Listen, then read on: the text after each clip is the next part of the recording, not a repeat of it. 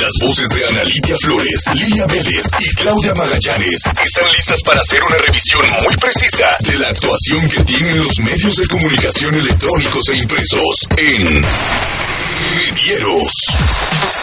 Televisión, radio, prensa escrita y portales de Internet serán examinados minuciosamente para conocer su desempeño día a día. Presentamos Medieros a través de la plataforma digital de Radio Ibero. Hola, muy buenos días a todos y a todas. ¿Qué tal? Es un placer saludarles este martes 25 de febrero aquí en este espacio de medieros en Ibero Radio. Soy Claudia Magallanes y como todos los días estamos en la cabina con Ana Lidia Flores. Hola Ana. ¿Cómo estás, Claudia? Muy buenos días. Con Lilia Vélez. Hola Lilia querida. Hola, buenos días. Y bueno, también como todos los días en la operación técnica al frente del mando de este programa está Raimundo Mirón y en el equipo de producción Chela Payán y Aldo Castillo, a quienes les agradecemos el trabajo realizado para la realización de este programa. Le damos nuestros datos de contacto, el correo electrónico medierospuebla.gmail.com, en Facebook Medieros Puebla, en Twitter arroba Medieros y la cabina de Ibero Radio tiene el teléfono 229-0730, la extensión es la 14433.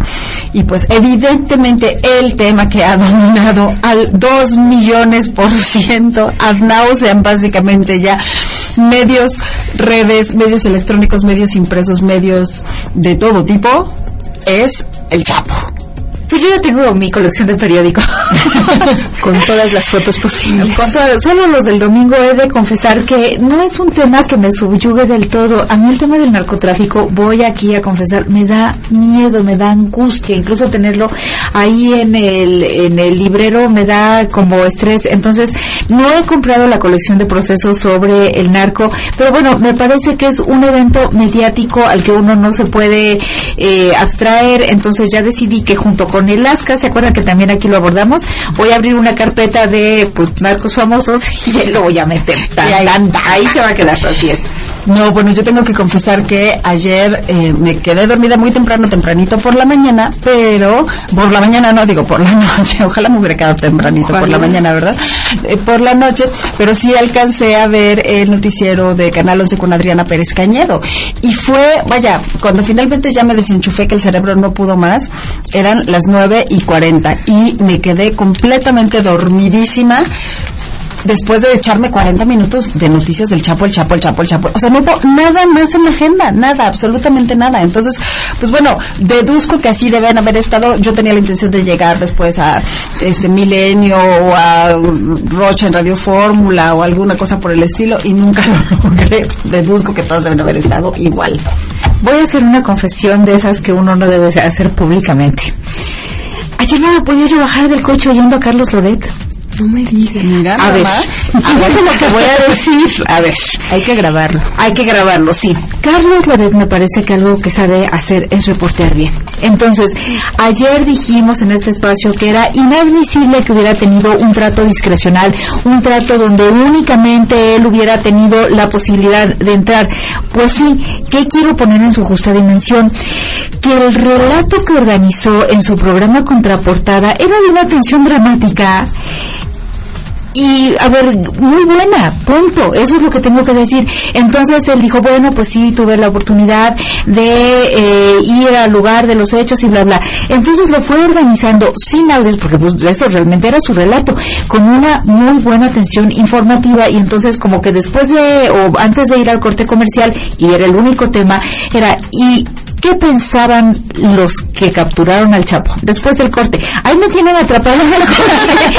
no me quería yo bajar y entonces de un programa que dura eh, pues 120 minutos, yo creo que 100 minutos estuvieron dedicados al tema, fueron los otros eh, asuntos de anuncio mínimo, pero bueno, pues tengo que reconocer que con todo y que estoy en desacuerdo con ese trato discrecional que luego sí llegué a ver en la noche en el noticiario de Joaquín López Dóriga, ya en un segmento muy pequeñito, yo creo que también a López Dóriga, este pues le de haber dado medio celos, porque bueno, pues Loreto nos conoce la luna, porque fue el único que pudo entrar.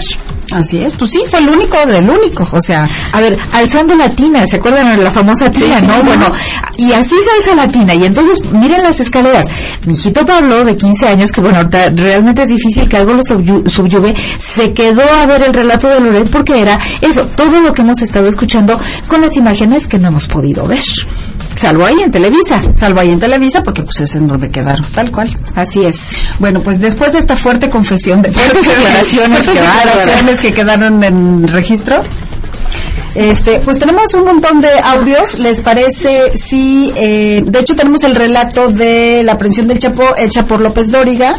Este, a ver si estamos aquí cambiándole la jugada a nuestro operador, pero es el audio que tenemos aquí con el número 10 y a lo mejor para conectarlo precisamente con esto que nos está comentando en este momento Ana, para que ustedes también puedan escucharlo, si como yo, por ejemplo, se quedaron dormidos o si de plano nomás ni por error le pone usted López Dóriga. Les voy a contar la trampa que hice. Resulta que, bueno, eso no me podía yo bajar del coche, llegué, me estacioné y no me bajaba. Bajé corriendo a poner la radio. Entonces, como viejita, me senté en días de radio, tal cual. Entonces, después de eso, ya estaba yo tan cansada que me dormí. Eso fue lo que me dio aire para llegar a la noticias de López Doria. Sí, pues sí. Muy bien. Bueno, pues ya está listo, listo ese audio. Vamos a escucharlo. La cacería duró seis días.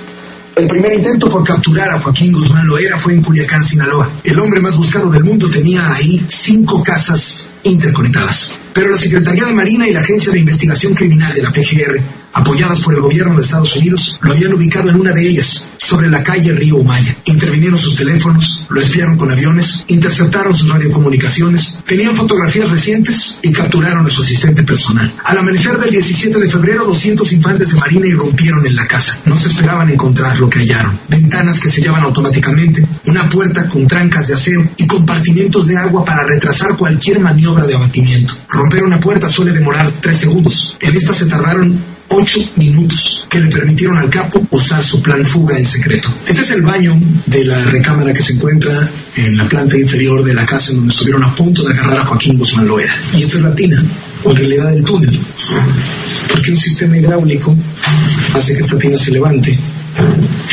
y se abra un pasadizo de escaleras, bajarlas y un túnel que con una escotilla conecta con el sistema de drenaje pluvial. El túnel es de aproximadamente un metro con 40 centímetros de altura. Hay algunos sitios en donde se hace mucho más estrecho.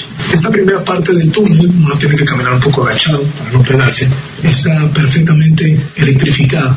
El túnel se conecta después con el sistema de drenaje pluvial de la ciudad de Culiacán. Según la averiguación previa, el Chapo recorrió tres kilómetros inclinado, descalzo y sin una lámpara.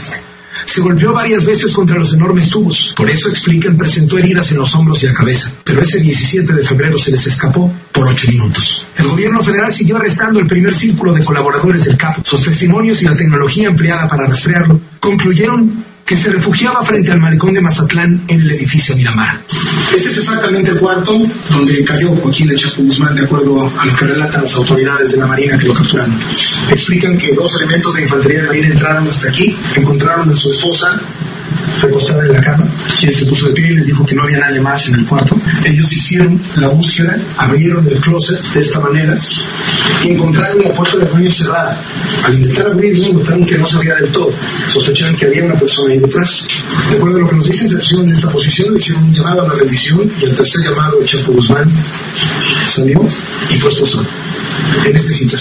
Según el parte oficial, le gritaron dos veces que se rindiera, pero no respondió. La tercera vez fue más fuerte. Le avisaron que todo el edificio estaba rodeado y lo llamaron por su apodo, Chapo, hablándole de tú. Asomó la cabeza y la volvió a esconder. Mostró las dos manos desarmadas y los guardó de nuevo. El infante de Marina le advirtió que podría haber disparos. Entrégate, Chapo, le gritó. El agente relata que el capo contestó con un está bien, repetido cuatro veces. Salió del baño y fue esposado. Los infantes de Marina entraron al departamento, sometieron a su único guarura, aseguraron a sus dos hijas, cuatitas, y a la nana y a la cocinera que dormían con ellas. Ingresaron a la recámara principal, contuvieron a la esposa y rindieron al capo en dos minutos. Eran las seis de la mañana de sábado en Mazatlán, Sinaloa. Metieros. Pues sí, es muy buen cronista reportea muy bien. La verdad es que ahí sí, honor a quien honor merece, reportea muy bien. Pero no quita el otro. No quita el otro, no, no quita el trato discrecional y no quita el que le haya aceptado el trato discrecional. O sea, ¿cuál sentido de gremio, verdad? No, pero para nada. para nada. Pero bueno, el, la, el, el recuento que hace sí es un recuento muy bueno. La verdad que sí, y a ver, estos tres minutos con 14 segundos que rescata nuestra querida Chela Payán, bueno, con eso nos tuvo ahí, este, hora y media. Entonces, sí, o sea, tiene un buen choro. He de reconocer que es un buen armador de historias, que es lo que me preocupa, que es lo que subyace. El montaje del que venimos, el escándalo de Florán Cassés, que bueno, pues creo que está en el imaginario todavía de muchos de nosotros. Pues sí. Bueno, ha habido evidentemente muchas voces eh, de comentario, de crítica, de análisis y de discusión en torno a la captura del Chapo. Ayer mencionábamos que precisamente eh, Edgardo Buscaglia había conversado con Carmen Aristegui en la transmisión especial que el mismo sábado hizo en el espacio de MBC Noticias y Canal 52. ¿Y eh, qué les parece si escuchamos a eh, Buscaglia? Porque precisamente creo que ayuda a dimensionar el hecho de la captura del Chapo, del Chapo Guzmán. No es un hecho menor, pero tampoco es la llave mágica que soluciona todos los problemas. En un día como hoy, Edgardo Buscaglia, donde el gobierno mexicano acaba de oficializar y demostrar al Chapo Guzmán recapturado, ¿qué tienes que decir, doctor? Bienvenido, buenas tardes, gracias por estar aquí. Hola Carmen, qué, qué alegría escuchar de después de meses. eh, este, he andado por el Medio Oriente y por, y por Italia trabajando y lamentablemente no he podido estar estos últimos meses por México, pero llegué hace tres días, cuatro días a México, estoy por el norte de México, trabajando, entrenando fiscales y, y la idea es que ahora que estoy en México viendo ya más de cerca esta detención, eh, le agradezco a Pepe Reveres que haya hecho alusión a algunos de los textos de este libro, de esta obra que tú prologaste en la cual yo siempre insisto en que las detenciones de capos, capitos, eh, de grupos criminales, y creo que lo dijimos contigo por radio en muchas oportunidades, que la detención, ¿te acuerdas que hasta tú te reías de un gerente operativo como el Chapo Guzmán? Sí, te acabamos de citar hace rato. ¿Te acuerdas? Te pasaste no te porque sí, pues- desmantelar a la red criminal Sinaloa. La red criminal Sinaloa la desmantelas. eh, tienen que identificar a través de registros de la propiedad, en donde hoy tenemos un vacío de Estado. Ninguna unidad de investigación mexicana eh, abarca los registros de la propiedad, eh, ni mercantil ni los registros de la propiedad de los estados. eh, ni mercantil ni los registros de la propiedad de los estados. Por lo tanto, tenemos un vacío de investigaciones en ese sentido. Las empresas legales vinculadas a Sinaloa cubren al sector de la construcción, agropecuario, sector minero.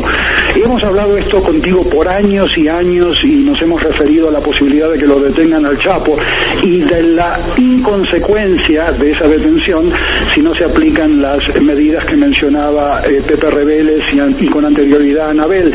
Eh, estas medidas eh, abarcan cuatro áreas. La primera es eh, básicamente destruirles eh, las empresas eh, que le sirven de infraestructura física a la red criminal Sinaloa. Y acá ya no quiero personalizar porque el directorio de la red criminal Sinaloa está compuesto por muchas personas y miles de franquicias en 54 países eh, que han sido identificados eh, donde Sinaloa tiene franquicias, bases Cincuen- operativas. 54 países. Países, países, están identificados. ¿Te acuerdas que en el 2011 Ricardo Ravelo entrevistó para proceso y ahí identificamos bases de Sinaloa en Salta, en la provincia de Salta, en el norte de la Argentina, en Paraguay? Eh, o sea que si tú consolidas la mención de eh, células de Sinaloa en todos estos países a través de sus unidades de investigación financiera o a través de sus fiscales en Argentina, en Paraguay, recuerdas que estuve trabajando en Paraguay con el presidente Lugo en ese momento, también identificamos células en, esa, en ese país. Eh, tienes que desmantelar a miles y miles de empresas legales vinculadas a la red criminal Sinaloa, eh, lo que involucra una cooperación internacional ciclopia que todavía no la comenzamos a ver. México se distingue por eh, muchísimos foros, muchísimos tallercitos, muchísimas reuniones y abrazos entre presidentes, pero la cooperación judicial operativa para desmantelar activos vinculados a la red criminal Sinaloa en Europa, en Italia, especialmente en Milán, eh, donde Sinaloa tiene una presencia patrimonial, en Milán, donde la, la- la- tenemos ahí a la cónsul Marisela Morales, sentadita en Milán. En todas esas áreas no hemos visto ningún tipo de progreso desde que llegó la nueva administración del presidente Peña Nieto. No vemos Medieros. Bueno, pues digo, Edgardo Buscaglia es un experto en cuestiones de seguridad y esto no es la primera vez que lo dice. Él ha insistido mucho en diversas ocasiones que lo que hay que hacer es precisamente seguir la ruta del dinero, desmantelar a través de ello toda la red realmente que soporta el operas, la operación y el funcionamiento de eh, eh, pues el crimen organizado, el narcotráfico el, y todo lo que conlleva. Hay un artículo maravilloso y lucidísimo de nuestra querida Rosana Reguillo que precisamente lo que dice es que en la época del neocapitalismo, neoliberalismo, globalización mundial a máximo este eh, alcance, en realidad los capos ya no son lo que eran. O sea, la caída del Chapo es importante, pero todo el sistema de operación de eh, producción, distribución, venta y todos los amarres con los distintos empresarios, instituciones, eh, bancos, etcétera, están. Y entonces, pues aunque él no esté, con eso no se desmantela al 100% la operación de todo lo demás, ¿no? Sí, así es. Eh, justo no recuerdo ahorita la fuente, pero decían que tiene presencia, la red que encabeza el Chapo tiene presencia en más de 60 países, está vinculada con políticos, con empresarios. Entonces, el asunto de que caiga él, pues sí es importante, pero finalmente, si no se desmantela todo esto, que además no es un asunto que solo pueda hacer México, porque evidentemente con esta presencia en otros lados, incluyendo Estados Unidos, ¿no? Que siempre están ahí como señalándonos, pero buena parte de lo que se lava y de lo que se saca tiene que ver con lo que ocurre allá pues de poco va a servir que el Chapo esté en la cárcel, ¿no? Así es. Bueno, si les parece, escuchemos a Denise Dresser, quien también, al igual que muchos otros expertos, tiene una opinión sobre la captura del Chapo. Pues sin duda un evento importante, un golpe de timón, como lo han señalado algunos analistas, es nuestro Osama Bin Laden con ah, una recompensa de 5 millones de dólares por su captura. ¿Es un logro para el gobierno de Peña Nieto? Pues sí y no. Sí por la continuidad en la búsqueda que empezó desde los años de Calderón y no porque constituye la continuidad con una política calderonista que ha sido fallida o por lo menos cuestionable. ¿Y a qué me refiero con esto? Eh, la aprehensión de los cabecillas, como hizo Calderón a lo largo de su sexenio, la exhibición de ellos en los medios, eh, que el gobierno se dé palmadas en la espalda como si esa fuera la solución al problema cuando no lo es. Como señala mm, el especialista en seguridad Eduardo Guerrero, la aprehensión de capos en los más altos niveles, en la punta de la pirámide del narco, no necesariamente lleva a la destrucción de los cárteles en México ni al fin de la violencia. La lucha por el liderazgo y por el control territorial no se resuelve con simplemente la aprehensión del Chapo. Y eh, eh, resulta difícil creer que el Chapo no tuviera un plan B, un plan de sucesión en caso de su captura. Lo interesante va a ser cómo reaccionan sus adversarios, sus enemigos, si van a percibir esto como una coyuntura de debilidad y se van a lanzar contra el, el cártel de Sinaloa y su territorio, sus mercados y cada esquina y cada plaza. Y eso llevaría a un exacerbamiento de la violencia que ya hemos visto. Medieros. Pues sí, ahora hay que ver quién se fortalece con la captura del Chapo y de qué manera se materializa ese fortalecimiento de algún otro grupo, sección, fracción o sector, ¿no? Que ahí está en gran parte lo que, pues, lo que todavía está por verse y por venir. Sí, por supuesto. Yo creo que eh, algo a resaltar, Claudia, Lilia, es que em, ayer prácticamente todos los programas de opinión que se concentran en el inicio de la semana y esto, a ver, creo que informativamente el hecho es atípico y creo que esto es, estos son los audios que son una raya en el agua porque Eduardo Buscaglia diciéndole buenas tardes a Carmen en un sábado es una cosa típica, o sea, eso no va a volver a pasar o bien eh, primer plano que es un programa que normalmente se divide en cuatro temas. Tener a Lorenzo Meyer en el eh, anuncio, en el marco de la estructura de Canal 11 diciendo, hoy dedicaremos íntegramente el programa a analizar el asunto del Chapo y la jaloniza que se dieron eh, con María Amparo Casar y otros de los opinadores, creo que era con este, no, con Crespo, fue verdaderamente intensa porque creo, o lo que, porque sapeaba yo, porque sí quería estar en el de eh, el noticiero, perdón, este, y también ver lo que decía Buscaglia lo que decían los otros, o sea, eso no se puede todo a la vez, pero sí disentía muy fuertemente con los otros que le estaban queriendo salvar la plana a eh, los gobiernos panistas. Yo creo que ahí a todo el mundo como que se le salieron sus filias y sus fobias, entonces yo sigo pensando que todas estas piezas informativas y de análisis son eh, de eso que los buscadores de tesoros eh, mediáticos debemos conservar para analizar con tiempo todo lo que ha ocurrido en el curso de estos tres días. Sí, así es.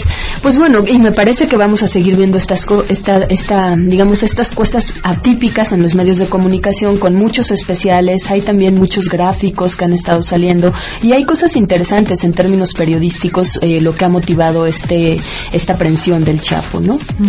Y bueno, un asunto que, que es interesante también es la presencia de una periodista que se ha especializado en el tema, que conoce muy bien el tema del narcotráfico, que de hecho está amenazada que vive pues permanentemente con esta tensión por las amenazas que pesan sobre su vida y que justo es Anabel Hernández con eh, quien también platicó el, eh, en Noticias MBS, Carmen Aristegui. Si quieren escuchamos este audio. Anabel Hernández. Así es, Carmen. Bueno, a mí, a mí, a mí realmente ver estas imágenes del Chapo Guzmán eh, sometido, agachado por la, por la Marina, trasladado a este helicóptero de la Policía Federal, sin duda alguna es algo impactante. Sin duda, sin duda alguna es algo que la sociedad eh, debe causar un impacto muy importante. Pero yo sí soy de los que piensa que más allá del impacto, hay que analizar las cosas con un poco más de, de frialdad y quizá con menos optimismo. Es decir, sí es muy importante esta captura, sin duda, este hombre tiene que rendir cuentas por muchos crímenes por muchas violaciones, por muchas ejecuciones, por muchos desaparecidos. Este sujeto tiene que rendir cuentas por muchos funcionarios asesinados, por muchos este, eh, funcionarios sobornados. Pero sin duda alguna, este es apenas un primer paso de algo que para que sea profundo y realmente exitoso, tiene que venir acompañado, repito, por los grandes decomisos de las de los ranchos, de las cuentas bancarias, de las listas, de la nómina del, del Chapo Guzmán y que estas personas también terminen en prisión. Tiene que ir acompañado también por, por, por, por develar, por realmente saber exactamente en qué consistían estas protecciones por parte del gobierno de Vicente Fox y de Felipe Calderón, saber exactamente en qué consistió, y aparentemente ya no existe más, este pacto del cártel de Sinaloa con la DEA con la Agencia Antidrogas de Estados Unidos, porque el documento está ahí, firmado por, por el entonces jefe de la DEA en México, con Humberto Loya Castro, el, abogado, el, el compadre, el operador del Chapo Guzmán, muy importante, que firman este acuerdo donde sí, el acuerdo era bueno, les, les, permitimos a ustedes hacer lo que tengan que hacer a cambio de darnos información de los carteles enemigos. Medieros. Bueno, pues ahí está otra voz de alguien que evidentemente está muy cercana a la cuestión de, de, el tema del narcotráfico y como ella dice, o sea, este hombre tiene en su haber encima de sí una cantidad de crímenes, asesinatos, violaciones, eh, destrucciones, vejaciones y demás infinitamente impresionante. Pero yo, yo ayer eh, con una persona que estaba conversando decíamos, bueno, ya lo tienen y evidentemente nos lo están tratando de vender como que ya lo tenemos, entonces ahora ya vamos a conocer todo el entripado, como si realmente eso fuera a primero posible, que el tipo claramente, ay, sí, como ya me capturaron otra vez, ahí voy y les cuento toda la sopa, y ve como si realmente estuviera en su capacidad de memoria recordar todo lo que ha hecho. Les comentaba ahora que en esta crónica de Loret, que no sale ya en el espacio del noticiero de con Joaquín López Dóriga, refiere que él pudo conversar, Loret pudo conversar con los marinos que trasladaron al Chapo en el helicóptero hacia el altiplano, hacia la cárcel de máxima seguridad, y que en algún momento, bueno, pues que sí que el tipo, un tipo muy atractivo, muy carismático, carismático es la palabra que, que utilizó y que pues en la plática le preguntaron, Chapo, ¿y a cuánta gente mató usted? Y él dijo que no se acordaba si dos o tres mil personas. Es una cosa inconmensurable. Así es. Así es. Ni lo sabremos. Ni lo sabremos. ¿cuántos más eh, habrán matado o personas secuestrado a su nombre y a lo mejor él ni se enteró, ¿no? Así Sí, por supuesto. No tiene que ser el que directamente el que jale el gatillo o el que haga lo que sea que haga para poder terminar con la vida de una persona. Bueno, una perla para variar una más para el rosario de declaraciones desafortunadas del expresidente Vicente Fox. Es la relacionada precisamente con la cuestión de la nueva detención del Chapo después de que hace 13 años se escapara de la prisión de máxima seguridad de Jalisco, en el estado de Jalisco. Primero, como ya lo decíamos, con esta versión de que se había ido en el carro de la lavandería, después ya con todas las versiones de que pues en realidad no le abrieron la puerta, lo vistieron de poli y lo escoltaron y lo sacaron. Y bueno, Vicente Fox dijo lo que dijo. El expresidente de México, Vicente Fox, negó haber negociado la salida de Joaquín Guzmán Loera del penal de máxima seguridad de Jalisco durante su mandato y señaló que la captura del Chapo es un importante logro del gobierno federal. Bueno, ese es de sonsos lo que piensan eso y es precisamente la falta de inteligencia y cómo se cómo se manejan los los temas ah, eh, públicamente. Y yo creo que es claro que es una tontería el hecho de quienes argumentan que fue el presidente Fox que lo dejó salir o que negoció su salida. Nosotros, igual que Calderón, estuvimos buscando volverlo a encerrar y hasta ahora aflojó el cuerpo y qué bueno que ya está detenido. Respecto a los comentarios que lo culpan de la huida del narcotraficante, Fox mencionó que la captura de este capo de la droga no pondrá fin al problema de la violencia y de los cárteles del crimen organizado por lo que advirtió que es necesario un cambio de estrategia y la legalización de la marihuana. Al respecto, la ex primera dama Marta Sagún de Fox se congratuló de las acciones del gobierno federal. Eh, yo creo que en ese, yo en ese tema no me voy a meter. Yo simplemente digo que las estrategias generales han sido correctas, que estamos viendo resultados y que quienes cuestionen, bueno, que lo sigan cuestionando, pero yo creo que este país merece una actitud diferente. El exmandatario dijo que la estrategia utilizada por su sucesor en el gobierno, el expresidente Felipe Calderón, fue equivocada por el uso de la fuerza bruta y la violencia, por lo que aplaudió la estrategia de inteligencia en el operativo para capturar a Guzmán Loera. Sobre la posible extradición de Joaquín El Chapo Guzmán a Estados Unidos, Fox declaró que le da igual el lugar en donde este capo purgue su condena, siempre y cuando pague por sus delitos. Metieros. Ay, Fox, ay, Fox, ay, Fox. ¿No podría pasar un ovni y abducirlo a él y a Marta Sagún? Yo no sé por qué. Y los marcianos los no, nos lo regresan, nos lo regresan, como decía, mi abuelita, te regresan rápidamente. Pero yo no sé por qué todavía tenemos esa idea de ir a preguntarles. Yo creo que hay ciertos personajes a los cuales, uy, porque eso que nos dice, bueno, desde el vocabulario tú dices, es un expresidente, bueno, lo pinta como es, ¿no? Son sonsos los que dicen que yo fui con esa descalificación, ya, con eso lo, lo, resuelves.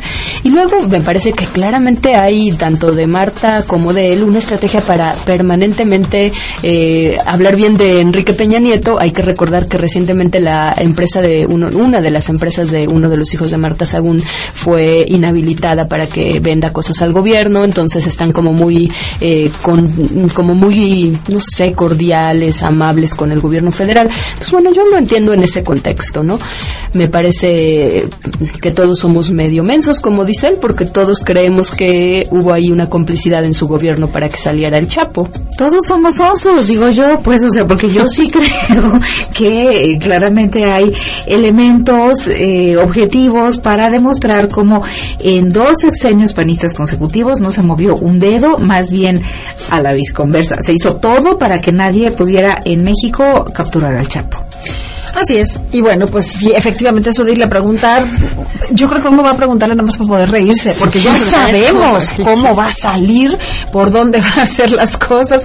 Y bueno, eh, ahí está, la perla de una, una más de las declaraciones de Vicente Fox al estilo Vicente Fox sobre esto y con su clara alineación detrás del PRI, básicamente de Enrique Peña Nieto, como lo fue desde la campaña.